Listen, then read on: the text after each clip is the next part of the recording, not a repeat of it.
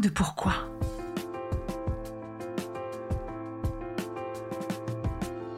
Écoutez bien.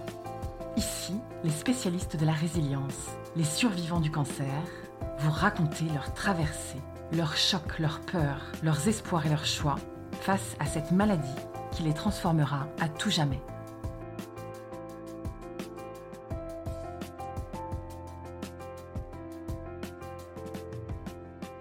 Elodie, j'ai 41 ans. J'habite à Orléans et je suis maman d'un garçon qui s'appelle Eric, qui a 12 ans et demi. Et je suis euh, sophrologue spécialisée en cancer aujourd'hui. Et je suis en rémission d'un sarcome des wings qui a été découvert en avril 1999 à l'âge de 18 ans.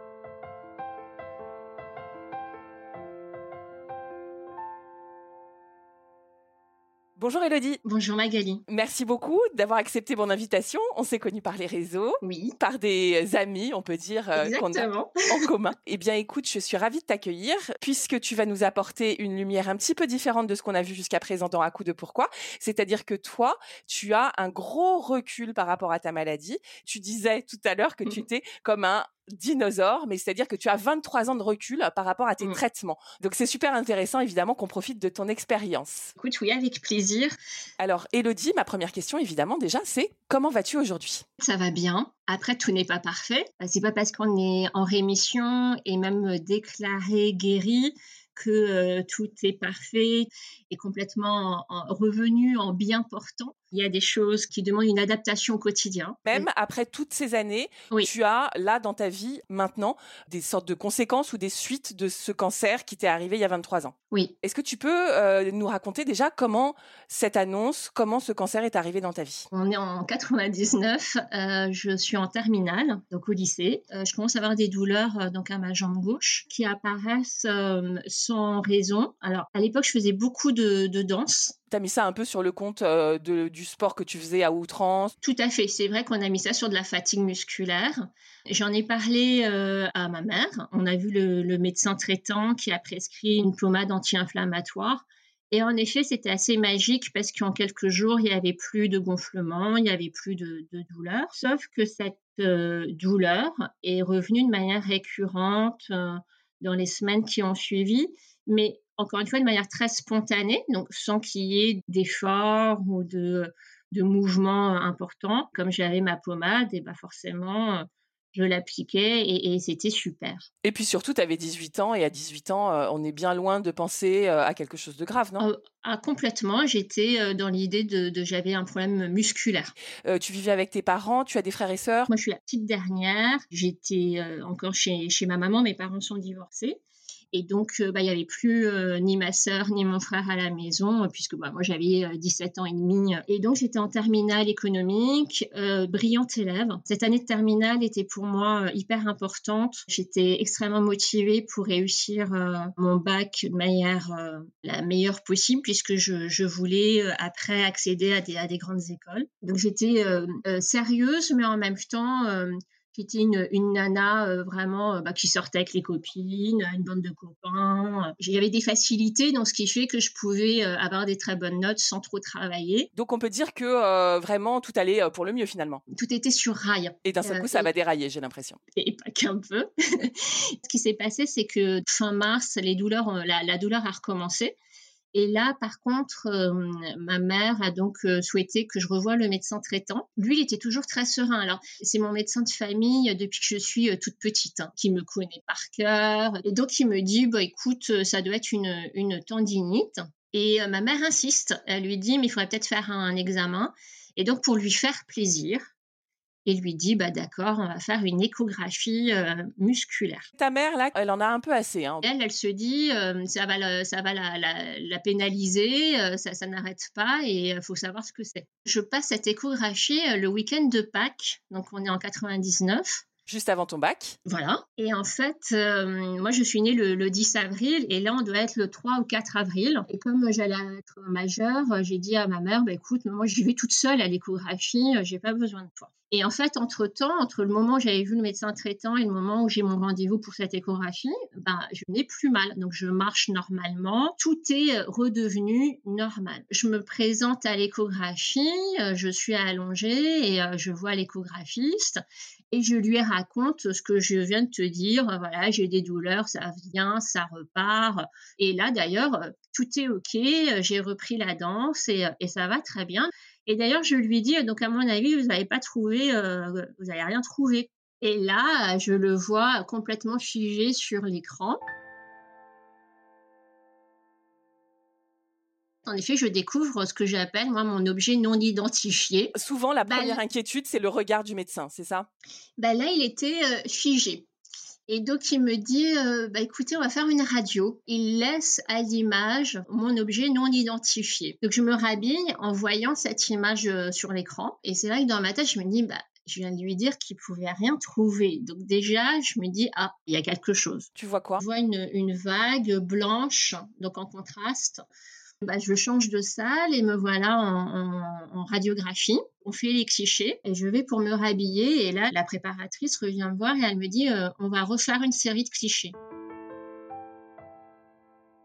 Là, c'est pas normal. Tu commences un peu à t'inquiéter en fait. Ouais, on recommence les clichés. Et là, par contre, j'ai dit, bah, je peux aller me rhabiller. Ils me disent, bah non, vous allez attendre. Du coup, le rendez-vous dure beaucoup plus longtemps que, que prévu. Hein. Quand le médecin revient, je lui dis, au fait, je vous ai pas dit, mais euh, ma sœur, elle a eu une exostose quand elle était adolescente. non, mais là, c'est pas une exostose. Et il me dit, il va falloir faire d'autres examens. Je vais vous faire une ordonnance pour faire une IRM. Je vais au secrétariat après pour récupérer mes, mes images. La secrétaire me dit euh, faudra revenir la semaine prochaine, on vous préparera le dossier parce que là, le compte rendu, il est trop long. Donc du coup, je repars sans rien. Tout ça est quand même extrêmement bizarre. En plus, c'est surtout que j'ai rien, j'ai pas de diagnostic. Je rentre sans rien, sans les images ni compte rendu. Et là, donc, ma mère, quand j'arrive, elle me dit, euh, bah, alors? Et je lui dis, bah, j'ai une boule. Comment ça, t'as une boule? Bah, tes images et tout. Je dis, bah, non, j'ai rien parce que c'était trop long et tout. Et là, ma mère, elle, elle est retournée, donc sans moi. Ta mère, elle, elle s'inquiète, direct. Ouais, elle a débarqué au centre médical. Elle a dit, bah, donnez-moi les images. Et elle regarde la radio et elle voit la tâche sur l'os. Elle dit euh, donnez-moi un téléphone parce qu'il faut aussi resituer, il n'y avait pas de téléphone portable à l'époque. Et donc elle dit euh, il faut que j'appelle le médecin traitant. Il faut bien imaginer on a un week-end de Pâques, un samedi midi. Hein. Elle téléphone au médecin en disant euh, c'est quoi cette tache sur l'os de ma fille? Il tombe des nues et il lui dit écoutez, récupérez les clichés, on regardera ça ensemble. Je passe ce soir vous voir à votre domicile. Ma mère est tout de suite très préoccupée. Et moi, euh, mais t'inquiète, maman, ça va aller, euh, on va faire l'IRM. Cool. Ouais, donc le médecin vient le soir. J'ai pas assisté à toute la consultation.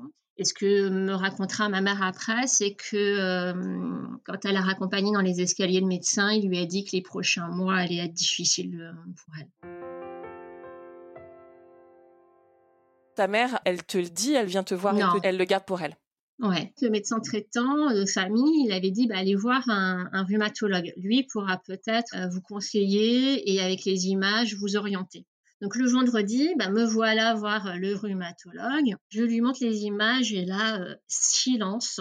Il me fait lever, il regarde mes jambes, il me fait marcher. Euh, toujours ce silence. Il ne dit rien. Il retourne à son bureau, on se rassoit devant lui il regarde dans ses bouquins en comparant euh, à mes images euh, et, là il saisit le téléphone et il appelle l'hôpital de la région. Sans rien vous dire?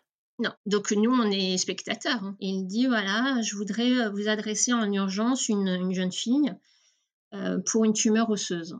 Et là, ma mère pleure. Et donc je lui prends la main parce que le mot tumeur osseuse, elle, elle, euh, elle voit de plus en plus, euh, en fait, le truc se rapprocher, en fait. Et moi, toujours très tranquille, je lui dis, maman, c'est un mot générique, le mot tumeur. Je pense qu'il faut entendre ce mot de cancer pour comprendre. Donc, je la rassure. Et donc, euh, il convient que je dois me présenter dès, donc on est le vendredi après-midi, et je dois me présenter dès le lundi matin à l'hôpital. Il raccroche, et là, il me regarde et dans ses yeux à lui, je vois des larmes. Et là, il me regarde droit dans les yeux, il me dit euh, Tu as une tumeur osseuse, donc dès lundi matin, tu iras à l'hôpital pour faire une biopsie. Il faudra envisager un, un traitement. Là, j'ai compris que ça allait être un cancer.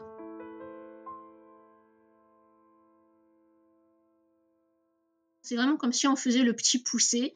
Chaque jour, en mm. fait, tu avais une petite miette en plus pour arriver à ce jour qui est la veille de ton anniversaire. Et il me dit, mais tu sais, euh, il faut une prise en charge en urgence. Si je pouvais te faire hospitaliser dès demain, je le ferais. Et là, je lui dis, euh, mais euh, j'ai 18 ans demain. Je suis sortie du bureau en colère. Ma mère qui courait derrière moi à petits pas, tu vois.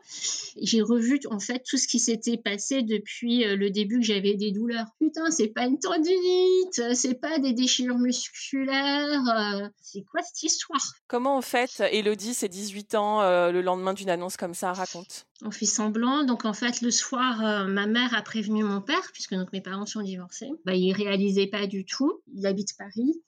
Euh, moi, je, donc, je suis euh, région centre. Il décide du coup de, venir euh, le lendemain midi fêter mes 18 ans et il décide donc de m'emmener dans le plus beau restaurant de la ville avec ma belle-mère. Et puis, il y a mon petit ami de l'époque. Et puis, bah, il m'offre des fleurs. Ma mère me fait livrer aussi des fleurs dans ce restaurant. On est dans un, très bel endroit. c'est délicieux. Tout le monde est au petit soin autour de moi. Et en fait, je suis au bord du précipice mon, père ne se rend pas forcément compte du sérieux de la situation. Je me retrouve pendant le repas de mes 18 ans à essayer de lui expliquer que c'est quand même sérieux, sans pour autant pouvoir, moi, mettre un mot dessus. Puisqu'on ne te l'avait pas mis, ce mot. Parce que j'en ai toujours pas. Voilà, donc il y, a ça qui se passe le midi, et le soir, je fête mes 18 ans avec les potes. Alors j'avais prévu un, un restaurant euh, chinois, et après on allait en boîte de nuit.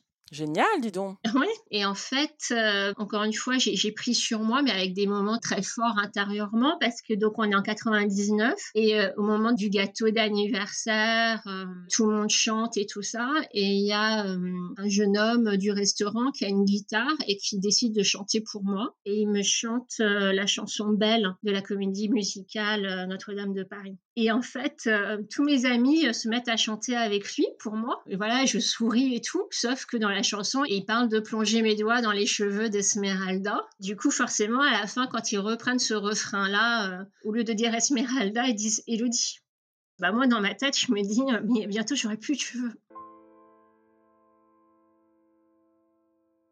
Le lundi, j'arrive, je rencontre un professeur orthopédiste, je lui montre mes images toujours pareil, ce regard euh, très figé.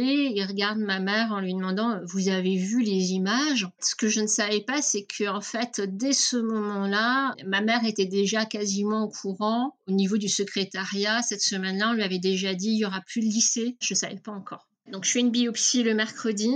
Ma mère reste le plus longtemps euh, possible auprès de moi. Donc, j'étais hospitalisée toute la semaine parce qu'en effet, le vendredi, euh, c'est le, jour où on doit avoir les résultats. Et le professeur vient bah, ça, bah, voilà, la bascule en, un quart de seconde. Donc j'ai les résultats, tu as un sarcome des wings, une tumeur osseuse agressive. Tu vas démarrer la chimiothérapie la semaine prochaine. Il m'a dit tu rentres pour le week-end euh, chez toi pour atterrir et le lundi tu vas en oncologie. J'ai été donc allongée sur le lit et là, il montre ma jambe et il me dit on va essayer de conserver ton pied, euh, ton tibia, tu comprends en fait que euh, tu vas être atteinte dans ton, dans ton intégrité. J'ai compris euh, quelques mois après en fait. J'ai bloqué sur le mot euh, cancer. Moi évidemment, j'ai les larmes qui coulent, j'ai ma mère qui s'effondre. Il me dit il va falloir se concentrer sur la maladie. Donc le lycée c'est fini, les traitements seront très durs, tu ne pourras à peine te concentrer, tu ne pourras pas lire un bouquin peut-être regarder la télévision. Donc ma mère, est effondrée, elle me serre très très fort la, la, main. Et d'ailleurs, à un moment donné, je lui dis, maman, euh, rends-moi ma main. Hein, euh. et là, en effet, mes premiers mots, alors que j'avais les larmes qui coulent, je lui dis, vous avez dit que ça s'appelait comment? Il me dit un sarcome des wings. Et là, je regarde ma mère je lui dis, ah, maman, c'est comme dans Dallas. Elle, elle est interloquée. Le professeur ébahi, il n'a pas vu le truc arriver non plus. Un moment très dur et en même temps ce côté euh, immédiat de euh, d'être dans euh, l'humour. Et là, par contre, je lui demande quelles sont mes chances. Et là, il me dit une chance sur deux. De vivre? Ouais. Tu comprends ça? Ça y est, tu l'as, la photo. Là, ça y est, j'ai mon diagnostic. Donc, bah, en effet, le, je passe le week-end à la maison. Bah, tout simplement, j'ai deux jours pour euh, prévenir mes copines et puis bah, on va prévenir le lycée que je ne reviendrai pas. Et là, les unes après les autres, euh, j'annonce, en plus en me disant, mais La semaine dernière, on a fêté mes 18 ans. on a fait la fête et une semaine après, je vais leur annoncer ça. Ben, ils m'ont dit, attends, on arrive, on arrive. J'ai pas voulu qu'on fasse de drame, je voulais pas de ça. Euh. je suis tout de suite rentrée dans le côté, mais euh, bah, je vais faire la chimiothérapie, je vais me battre. il y a une phrase que j'ai souvent utilisée au tout début, euh, c'est pas la petite bête qui va manger la grosse, hein. je vais le bouffer. Hein. Tu t'es mis en position combat très rapidement en fait. Direct. Et le dit, est-ce que tu as eu peur de mourir? J'ai tout de suite compris que j'étais mortelle. On ne sait pas ça à 18 ans qu'on est mortel. Non, il faut bien comprendre que bah, forcément à cet âge-là, mes représentations du cancer, c'était des personnes âgées. Et au niveau des jeunes, j'avais euh, la notion de leucémie. J'ai compris qu'avec un cancer de l'os, on n'était pas sur un cancer euh, gentil, c'était euh, sur un cancer agressif. On était dans l'urgence.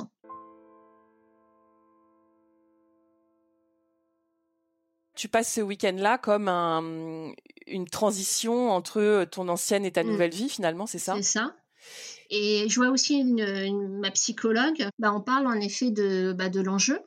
Et en effet, moi, tout de suite, j'étais euh, dans la vie. Je veux être maman, je veux avoir un travail, je veux faire des études, euh, j'ai des choses à vivre. Ok, il y a un cancer, mais moi, je veux vivre. Me voilà en oncologie. Donc, on fait le bilan d'extension. On fait des euh, ponctions osseuses au niveau du thorax et du bassin. Et je démarre euh, la chimiothérapie. Donc, c'est des, cures d'une semaine. J'ai un produit pendant six jours et le fameux produit rouge d'adriamycine. Qui est très agressif. Hein. Certains et certaines hein, connaissent très très bien. Et quand on me parle du PAC, alors encore une fois, moi j'ai 18 ans, je suis toute jeune, je me sens quand même en, bonne santé. Et en fait, ils me disent, bah oui, on va poser cette petite boîte. Et, euh, je dis, mais moi c'est bon, j'ai des veines. Hein. J'ai pas besoin de la petite boîte, la, la chambre implantable. Et en fait, j'ai changé d'avis très vite parce qu'en effet, la chimiothérapie et notamment l'adriamycine dans les veines, ça brûle. Surtout quand ça passe à côté. Tu as eu tes premières euh, produits rouges adriamycine, là, sans pack, en fait, dans la veine. Tu as fait cette expérience-là, mon Dieu. Oui. À ce moment-là, on me parle de faire de, une première série de chimiothérapie donc euh, préopératoire pour euh, réduire la tumeur. Qu'ensuite, on ferait une chirurgie. Ce qui était envisagé, c'était de faire une greffe d'os. Raconte-nous un petit peu comment se sont passées ces premières cures ou cette première cure. Pour la première, j'étais hospitalisée et puis par la suite, euh, je faisais à la maison à part la dramycine et donc je faisais ça une semaine sur deux. La dramycine plus dure, donc bien rude à partir du soir et surtout le lendemain avec des vomissements. Et puis évidemment, euh, cette fameuse étape tant redoutée des, cheveux. Raconte-nous tes cheveux alors. Depuis six mois, j'avais fait des photos professionnelles parce que je voulais euh, faire du mannequinat. J'étais dans ce projet-là, donc forcément le cancer, il a aussi cassé ça. Donc je suis blonde, avec des longs cheveux. Dès l'annonce, je décide de couper les, cheveux, donc j'ai demandé la coupe à la Sharon Stone. Et puis, ben, en fait, très rapidement, euh, on a encore raccourci. Et puis, euh, puis de toute manière, euh, voilà, les, cheveux sont tombés. Dès la première cure, ils ont commencé à tomber. Et ça glissait sur l'oreiller. Et puis, il y a eu ce fameux moment dès la première semaine de, de chimio où il a fallu se laver les cheveux. J'ai pas pu, j'étais en larmes. Donc c'est ma mère qui m'a entendu pleurer euh, dans la salle de bain. Elle me dit qu'est-ce qui se passe? Je dis les cheveux. Celle qui m'a rincé les cheveux et on voyait tous les cheveux partir dans la baignoire. Elle m'a séché les cheveux, on commençait à découvrir le crâne. Ma mère a voulu bien faire hein, à ce moment-là. Il n'y avait pas autant d'outils qu'aujourd'hui. Hein. Il n'y avait pas autant de perruques, de solutions euh, pour les cheveux et tout ça. Il n'y avait pas les franges, les petits bonnets et tout ça. Hein. Comment on faisait alors à cette époque-là? Du coup, elle m'a emmenée euh, alors euh, dans une autre ville chez une, une, dame qui avait des perruques, dans une petite rue cachée. Presque un peu honteux, un peu. C'est ça. Elle me dit bah voilà, j'ai pris un rendez-vous, il y aura que toi, machin. Je me suis prêtée au jeu. On a choisi une perruque euh, avec des cheveux courts. Et en fait, je l'ai portée euh, qu'une seule fois. Comment t'as fait alors? J'avais quelques foulards euh, dans ma garde-robe. J'ai commencé avec, avec ça, à les nouer. J'ai trouvé une manière de les nouer. Puis bah, de là, en fait, on a acheté des foulards pour les assortir à mes tenues. Et puis alors l'été, je rajoutais le chapeau. J'avais un look très euh, quoi, en fait. Super. je me suis approprié ça. Je me maquillais pour pouvoir euh, en effet substituer aussi les sourcils. Euh. J'ai réadapté euh, mes tenues et du coup les foulards à la situation l'image que tu euh, renvoies sur les autres, tes proches et, euh, et les gens que tu croises dans la rue? Est-ce que tu as souffert de ça? Comment ça s'est passé à cet âge-là? Il y a eu des deux. Il y a eu des choses euh, difficiles parce qu'en effet, en plus, moi, j'étais dans une petite ville, donc beaucoup de gens me connaissaient. Forcément, il y a eu des regards difficiles à, supporter. Euh, il y a eu euh, des moments euh, où je suis retournée en boîte de nuit. Et donc là, par contre, oui, j'ai vu le changement parce que quand j'allais en boîte de nuit, j'avais une haie d'honneur parce que les gens s'écartaient de moi. Parce qu'ils avaient peur, tu crois? Ouais. Ah, je peux te garantir que personne n'allait piquer mon verre. Hein. Comment tu l'as vécu justement ça? Est-ce que c'était triste pour toi? Ça, c'était c'était pas facile. Ton petit ami, il est resté avec toi ou t'es resté avec lui Non. Ou... Non. Comment ça s'est passé? Ça s'est délité. J'ai pas voulu euh, lui dire de partir. Je lui ai quand même dit qu'il était pas obligé de rester. Au début, il m'a dit mais si, euh, je reste. Mais en fait, euh, trop dur. On est seul en fait quand même. On est seul. Ouais. Lancé là dans tes traitements, ça y est, mais euh, tu as un bac et ça, tu le passes encore ou euh, comment ça se passe? Il y a un rendez-vous euh, avec le chirurgien, donc l'orthopédiste, début juin, pour parler de la chirurgie. Normalement, une greffe osseuse. Et à ce rendez-vous, il y a mes deux parents. Donc, il va remplacer la partie malade par un, un os et qui va faire des jonctions avec un bout de mon bassin, un bout d'un autre endroit, un petit bout de genou.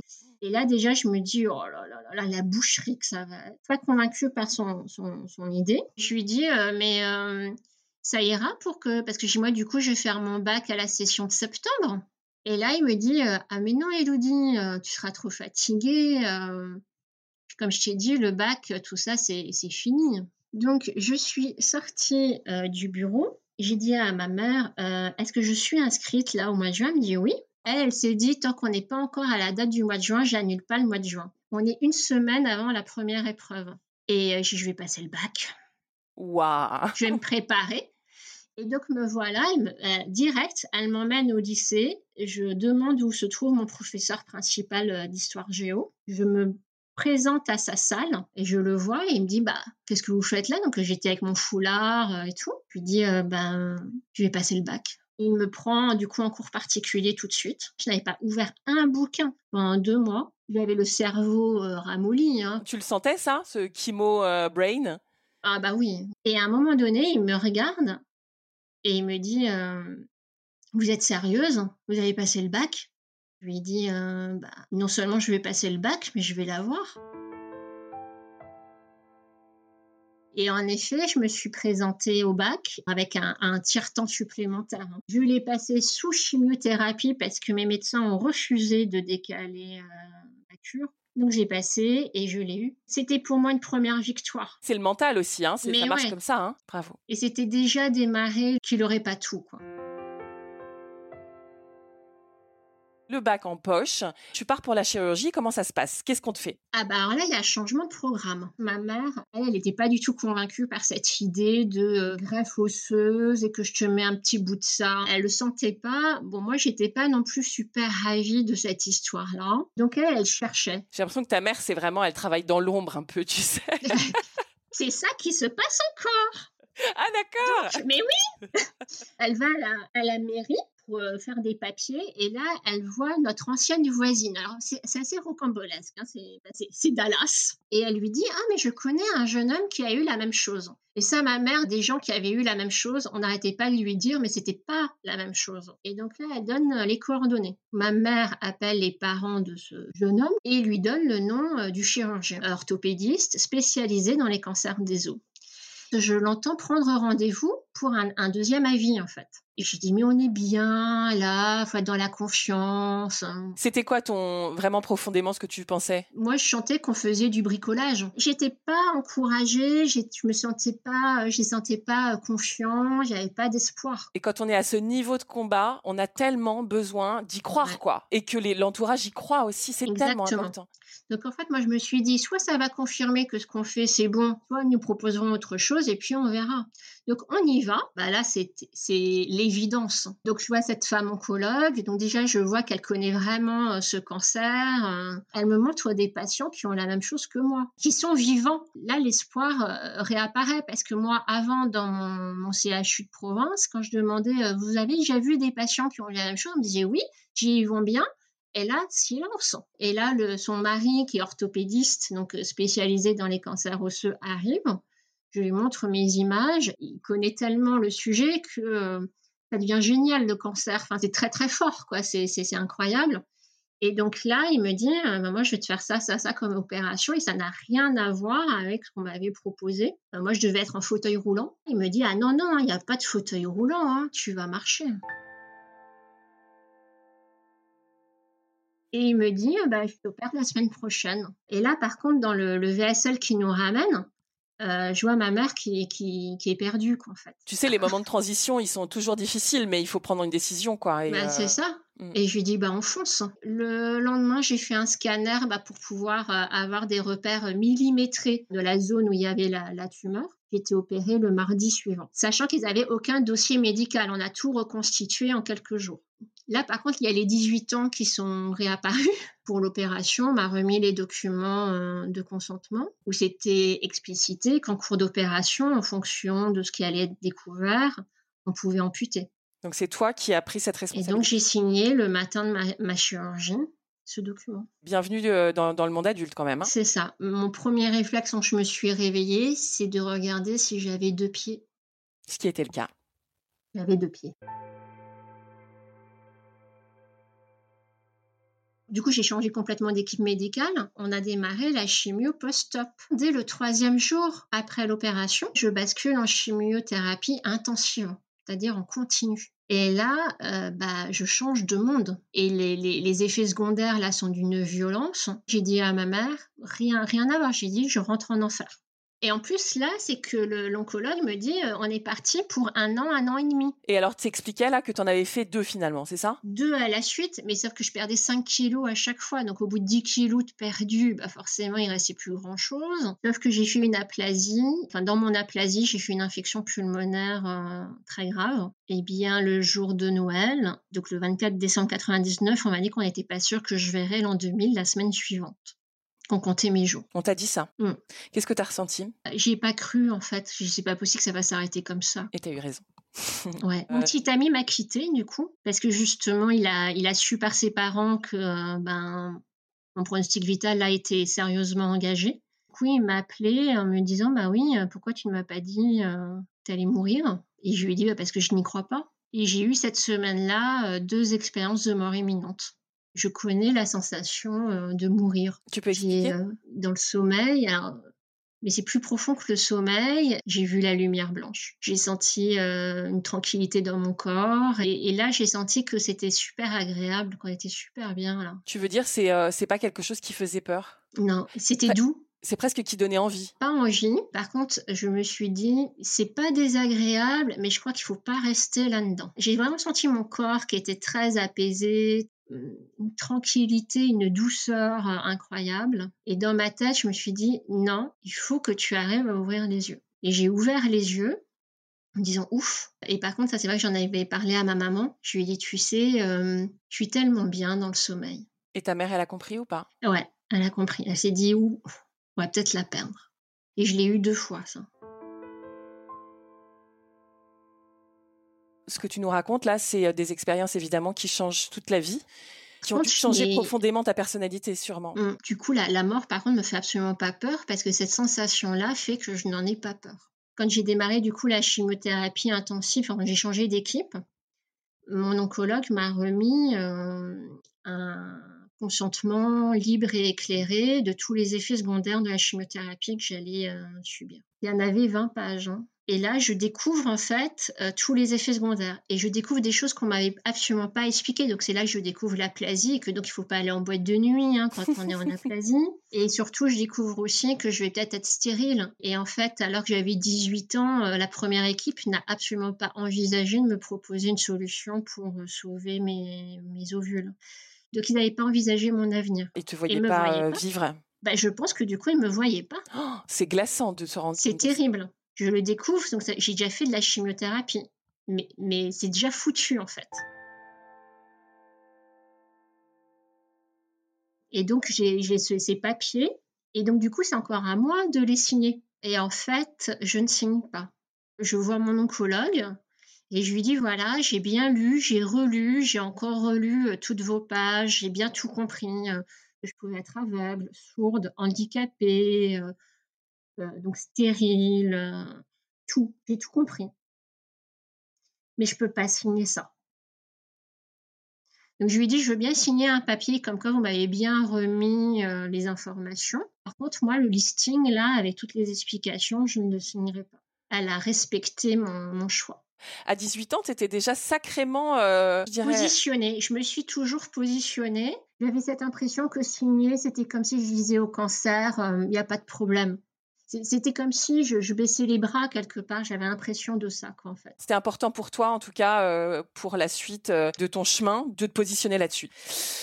Elodie, c'est incroyable toute ton histoire, tout ce que tu nous racontes. Je, ne suis jamais allée aussi loin dans la vie qui va vers la mort. C'est de ce dont on parle. Hein. Mmh. Maintenant, on est à 23 ans d'écart. C'est en rémission depuis 23 mmh. ans.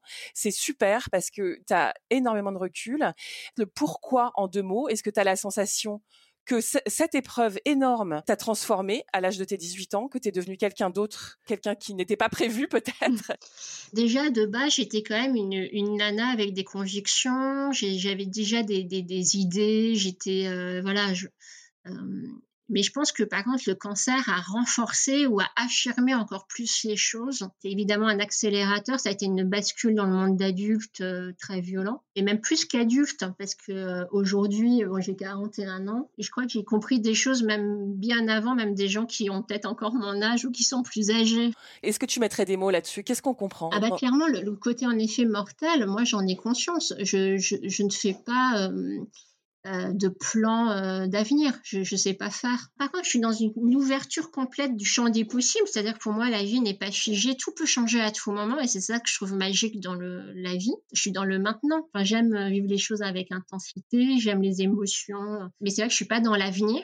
Mais depuis 23 ans, tu es dans le présent, c'est ça? Ouais. Et, et ça rend heureux, ça, d'être dans le présent? Je pense que ça fait vivre les choses, en effet, de manière plus forte. Après, euh, c'est pas toujours évident. Euh, je suis devenue quand même plus patiente, mais sinon j'aime bien que ce soit tout de suite. Quoi. C'est euh, pour moi, il y a des choses, faut pas tergiverser. Il faut pas avoir peur de dire aux gens qu'on qu'on les aime, par exemple. Faut pas attendre. faut pas avoir peur de prendre les gens dans les bras. Voilà, ça c'est important. Tu as l'impression de savoir ce qui est important. Ouais. Et puis quand ça s'arrêtera, ça s'arrêtera. Mais moi, j'ai déjà gagné en fait. Hein. J'ai plus de vie après le cancer qu'avant le cancer. Et j'ai transformé un pronostic qui était d'une semaine en 23 ans. Donc j'ai gagné.